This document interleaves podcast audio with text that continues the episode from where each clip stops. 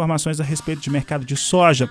Mercado de soja hoje influenciado de maneira um pouco mais leve, mais presente, mais uma vez pelo petróleo que voltou a registrar altas no dia de hoje.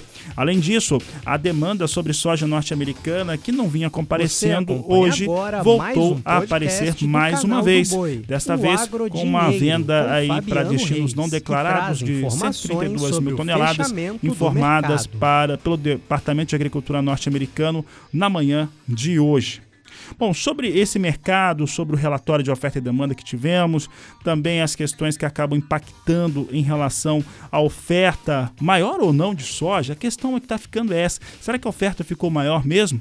Eu converso agora com Enio Fernandes, que fala um pouco a respeito deste assunto.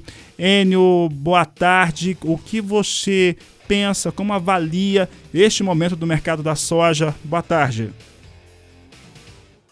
Boa tarde. Antes de mais nada, deixar claro que é um prazer trocar ideias com vocês sobre o mercado de milho e soja no Brasil e no mundo.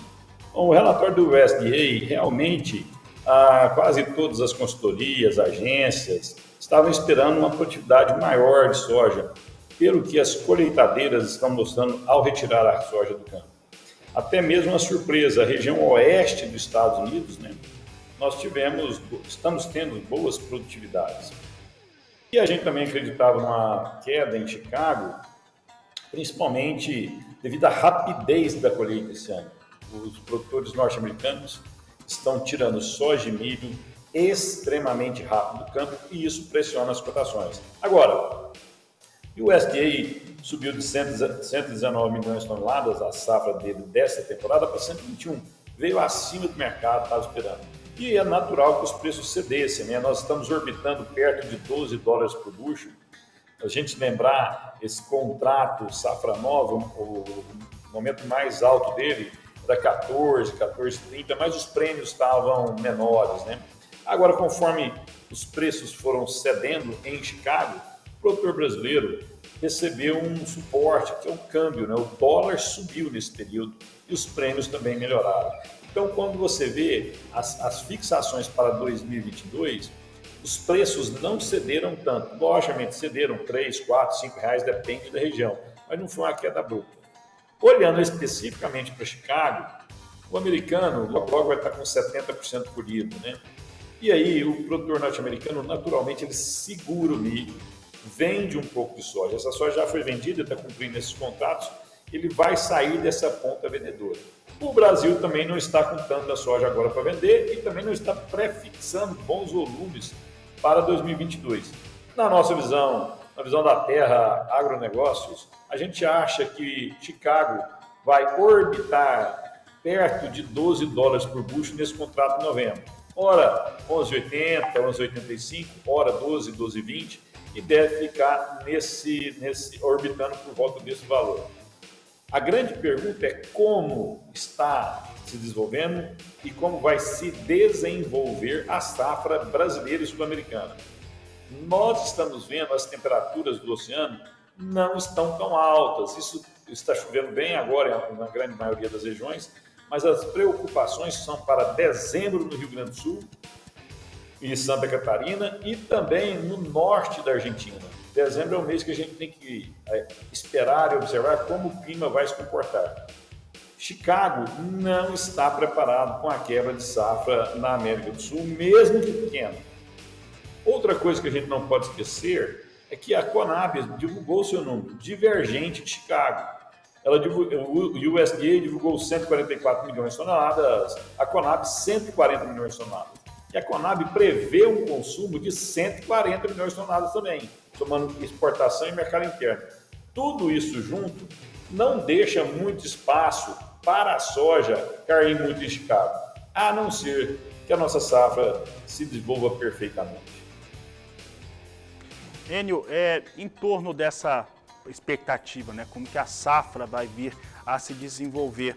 É, hoje nós temos um, um patamar que, tanto para produção é, brasileira, norte-americana, mas que já é um custo de produção que foi enfrentado, já foi é, precificado né, por esses produtores rurais, tanto lá quanto aqui, mas um custo de produção que tende a subir por conta principalmente do custo aí de alguns produtos que são utilizados na produção e esses produtos tendem a vir da China, como nitrogenados, por exemplo. Uma questão em relação à comercialização neste momento.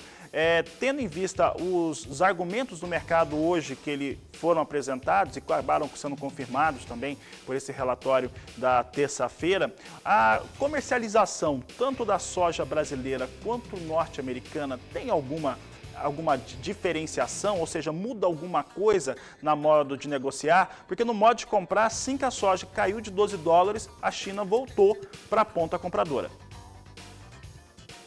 É, excelente o seu questionamento. Quando a gente olha a competitividade do Brasil, dos produtores brasileiros, frente aos outros grandes players do mundo, vamos lembrar: Estados Unidos da América, Argentina, Brasil e Paraguai respondem por 87% de toda a soja do mundo. Grande maioria dessa soja é brasileira e norte-americana. O, o produtor paraguaio opera só, é, compra e vende tudo em dólar. O produtor argentino, tudo em dólar. O produtor norte-americano, também tudo em dólar. Por que, que eu estou falando isso? Os preços são remuneradores para quem já realizou seu custo de produção. Mas os produtores brasileiros, ele, com a questão do câmbio e a maioria da sua, do seu funding, do seu financiamento em reais, ele ganha mais competitividade. Acabei de citar agora. Chicago saiu safra 2022 no começo do ano de 14 dólares por bushel, nós estamos com 12 dólares por bushel, uma queda importante. Mesmo assim, os preços em reais pagos aos produtores mudaram muito pouco. Esse é o primeiro ponto importante.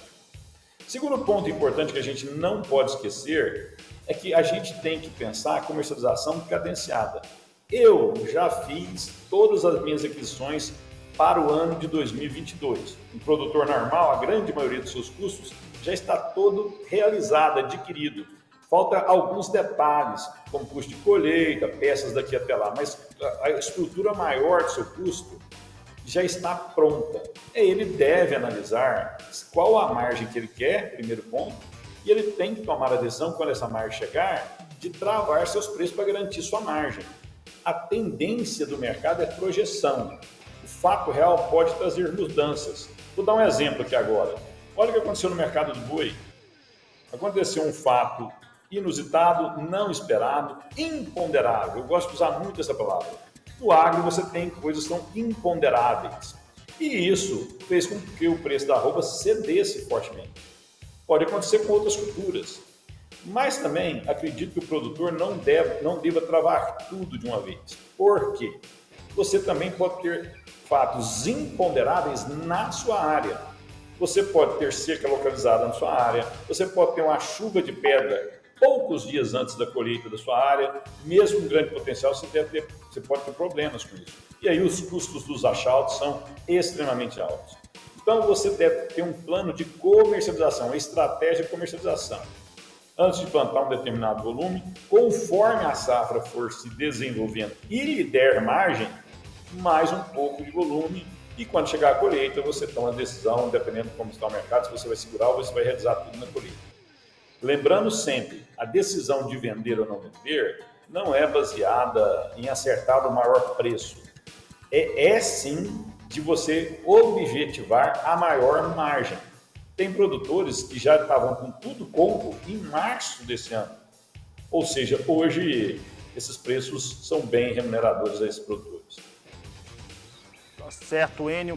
Enio, para encerrar a nossa entrevista, temos aí então esses parâmetros do mercado, o mercado continua muito vivo, a, a comparação, analogia com o que acontece no mercado do boi gordo, eu estava escrevendo um artigo agora há pouco, realmente é, é, muito boa a analogia que você fez em relação ao imponderável, né? Imponderável é o fator é, do caso de vaca louca típica em relação ao comportamento do principal comprador, ele está pressionando, evidentemente, isso sim é ponderável. Agora, para encerrar aqui a nossa entrevista, Enio, em torno do que nós temos hoje para esse mercado de soja internacional, nós temos ainda uma situação de oferta e demanda ajustada, porque numa leitura geral do, do, desse relatório mesmo, e também o que a gente vai sabendo do Brasil e da Argentina, o cenário não muda muito. Né? Não, tem, não ficou com uma soja muito mais disponível ou com a possibilidade de ficar disponível no futuro próximo. Foi bem feito esse comentário seu. Na verdade, se a gente analisar os estoques norte-americanos, caso essas produtividades se mantenham, nós estamos falando em 8 milhões de toneladas de estoque. Não é um número forte, é um estoque que você deve ter cuidado. Ah, então por que, que os preços caíram? Porque esse número estava em 4,5, 5 milhões de toneladas. Ou seja, trouxe um pouco mais de segurança ao demandador e ele pode ser mais cauteloso na sua compra. Dito isso, a gente olha para o Brasil. Se os números da Conab estiverem corretos, nós vamos produzir 140 milhões de toneladas. Vamos esmagar e exportar. Essa soma junto consome 140 milhões de toneladas. Sinaliza estoques baixos para o Brasil uh, no final do ano, no ano de 2022. Quando eu olho para a Argentina, olhando os dados do USDA e lembro as projeções do USDA, tanto para o Brasil quanto para a Argentina, são mais otimistas do que os próprios órgãos aqui internados, órgãos nacionais do Brasil e da Argentina. Mostram também estoques extremamente apertados. A safra 2022 nos indica que esses preços não podem cair muito. Logicamente, se o Brasil entregar 140, 144, 145, 147 milhões de toneladas, os preços vão ceder. Agora, qualquer coisa abaixo de 140 milhões de toneladas, uh, o mercado volta a subir, que nós precisamos de segurança e estimular o produtor americano plantar mais soja, porque os estoques de soja estão muito apertados. Outro ponto interessante que eu não posso ficar sem citar, que você citou no começo da nossa, do nossa entrevista, antes de me chamar, é o preço do petróleo. 80 dólares, 81 dólares do WTI, 84 dólares do Brent, são preços muito fortes. Lembro nós não entramos no mercado de inverno nos Estados Unidos. A demanda de energia nos Estados Unidos, no todo o hemisfério norte, Europa, o norte da Ásia, norte da Rússia, vai crescer. Por quê?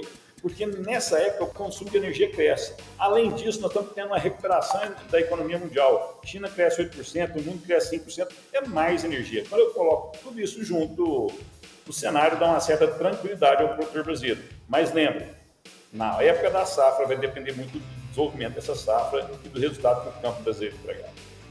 Obrigado, Enio. Um grande abraço a você. Obrigado pela participação aqui conosco. Bom, vou trazer então como é que fechou soja em Chicago. Soja hoje fechou em alta com a posição de novembro, voltando a operar acima de 12 dólares. Novembro fechou a 12 dólares 5 centes mais reis bushel, com alta de 0,88%. Janeiro, 12 dólares 14 centes mais reis bushel, alta de 0,73%. Março, 12 dólares 24 centes o bushel, com alta de 0,66%. E maio, 12 dólares 33 centes mais 4 bushel, com alta de 0,63%. 3%. São os números finais da soja em Chicago. Voltamos amanhã, voltamos no Agricultura BR, no canal do Boi, claro, aqui no podcast Agro Dinheiro. A todos um ótimo final de tarde, uma ótima noite para você. Nos vemos amanhã, nos ouvimos amanhã, melhor dizendo. Um grande abraço e até lá.